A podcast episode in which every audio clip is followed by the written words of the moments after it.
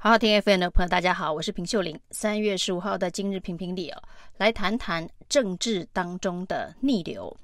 这个盾牌牙医史书华是非常知名的绿营网红哦，在网络上非常的活跃，而他的脸书的粉专也有将近十三万个粉丝。那他也常常在他这个盾牌牙医史书华的这个粉丝团上面呢，做一些业配置入。那对他来说是一个非常重要的商业粉砖，常常也发很多的政治文。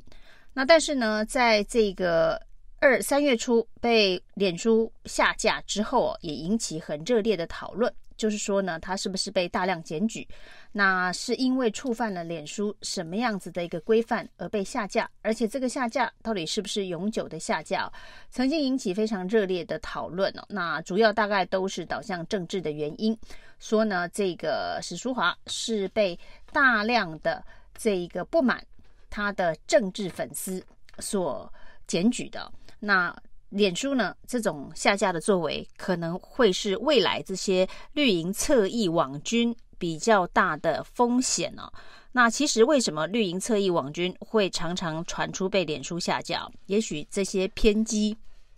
以及制造仇恨的言论、哦，真的是踩到了脸书现在的政治红线哦。那无论如何呢，这个史书华的粉砖在三月十三号复活了，但他复活之后呢，又做了。理论上可能又是违反脸书的社群规范的呃行为，他呢呛国民党的台北市议员钟沛君哦，那特别是攻击他的癌症病史哦。当然，钟沛君在史书华脸书被下架的时候呢，曾经写了一篇评论文章，这篇评论文章里头呢，也指出哦，史书华的脸书粉砖过去就常常会有激进。然后呢，这一个制造仇恨的言论哦，那这些制造仇恨的言论很有可能就是他被下架的原因哦。那另外呢，史书华的粉专，因为常常也做一些呃业配置入的商业行为，那这些商业行为当中呢，是不是也有违反脸书的社群规范哦？包括呃他所贩售的商品的宣传是不是有所不实？这也都是有可能是被检举的原因。那钟沛君写了一篇这样子的文章，评论史书华的粉砖被脸书下架的事情哦。那呃，也用了这个“天道轮回”这样子的一个批判性的字眼哦。但是呢，钟沛君批评的是史书华的粉砖呢，这个粉丝页被下架了这件事情啊，是对这件事件的评论呢。那史书华呢，在这一个脸书复活之后哦，呛钟沛君。呃，提到就是在他乳癌复发的时候呢，他会如何如何。那如果身体不舒服，他也要送花。那很明显的就是一种诅咒钟沛君癌症复发的这个言论呢、那这一种攻击，特别是他又是医生的身份哦，虽然是牙医，但是呢，这个医生的身份、医学院的训练哦里头，当然医学伦理是非常重要的一环呢、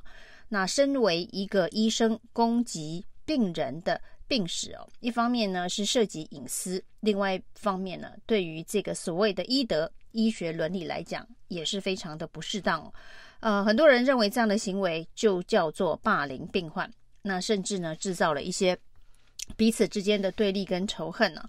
那过去呢，这个所谓的医生的呃政治意识形态会不会影响？他对于病患的选择，甚至救治的力道，这个常常呢，呃，被拿出来呃传述的知名的故事，当然是美国总统雷根中枪的时候啊的幽默对话。先问了一下这个主刀的医生是民主党还是共和党啊？那这当然是一个政治幽默上面的笑话，而不是真的担心啊，医生会因为政治的意识形态而不予救治啊。那另外，当然，连胜文在中枪选举场子上中枪送到台大医院的时候，那时的急诊室的主任柯文哲啊，那曾经也把这一件事情呢当成一个笑话梗啊，就是深绿的柯文哲啊，那帮深蓝的连胜文呢，在枪击的第一时间呢，张罗整个急诊室的流程以及后续的医治的计划。那这都是在告诉大家哦，即便政治意识形态呃是对立的，是不不同的，但是呢，只要是医生跟病人的身份的角色，呃，就不会有所区别，不会因为政治立场的不同而有所区别。而史书华的这个行为啊，不只是哦、医生病患，即便不是他直接的病患了、啊，那医生病患之间的医病之间的关系啊，那以攻击。霸凌的方式来呈现呢、那对台湾的这个医界来讲，恐怕是一个相当恶质的示范。事实上呢，在某些呃跟呃社会基本的道德价值认知相关的红线呢、一般政治人物、或者是在政治领域的攻防啊，大家都不会进入这个误区啊。那包括了上一场选举当中哦，这个名嘴周玉蔻不断的攻击张淑娟的事件呢，也引起社会极大的反弹呢。因为这本身就是一个乌龙的指控，而且呢，用不成比例的篇幅针对个人的人格做毁灭式的这个攻击啊，这是社会性死亡的一种攻击的手法，那相当的引起。呃，舆论的挞伐，那这件事情呢，当然事后也证明啊，呃，让民进党在台北市的选战当中哦，受到一个重挫。那另外呢，我们可以看到过去的类似的攻击事件呢，超越逾越人性的攻击事件呢，包括在年金改革的时候呢，这个年改的团体当中哦，有人在立法院不幸。呃，最强身亡这件事情啊，当时的王浩宇用八百壮士减一这样子的一个方式的嘲讽，当然也引起了非常呃大的社会的批判呢。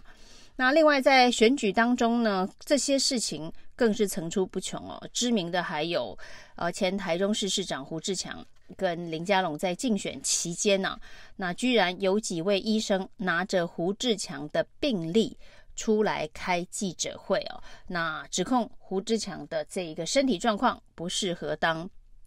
这个市长。那这一件事情呢，从选前到选后，呃，都持续的引引发医界的讨论。那之后呢，这到底是不是有涉及泄露病患隐私、泄露病例这件事情哦？在行政的处分上面呢，也让这些医生呢。必须面对自己犯下的错误，那这些应该都是在台湾的政界政坛里头所定下的一些基本不能碰触的呃红线底线呢。所以呢，对于病患的隐私、对于病历、对于病人的病情的这个攻击哦，那甚至对于呃孩童的保护，都基本上是在台湾政治界里头一个呃基本。必须要遵守的道德界限呢，所以呢，之前不管是民进党的立委林淑芬呢，那或者是名嘴黄光芹，在陷入争议事件的时候呢，有一些人攻击的是呃他们的子女，这都引发社会的公愤哦。那这种公愤基本上呢是不会分蓝绿去做批判的，就像上次九合一选举的张淑娟事件，林淑芬的子女被肉搜，黄光芹的。儿子女被威胁等等相关的事件呢，那这些在社会上面呢，都是不分政治意识形态的反对跟批判呢。所以呢，以这样子的一个角度来看呢，在台湾的这一个政治场域里头哦。基本的人性要求跟标准，哪些事情是不能碰触？那这应该已经有一个大家的共识。那这一次呢，这个绿营的网红医生啊，史书华所做的事件，到目前为止还没有看到比较偏绿的网军声援钟沛君，也没有看到呢，民进党的政治人物。出来啊，讲几句话。那这件事情代表，呃，也许钟佩君被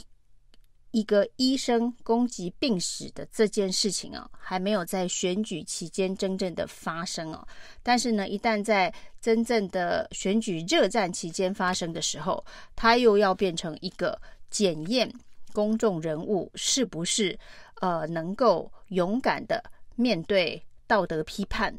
的一个勇气啊，就是呢，你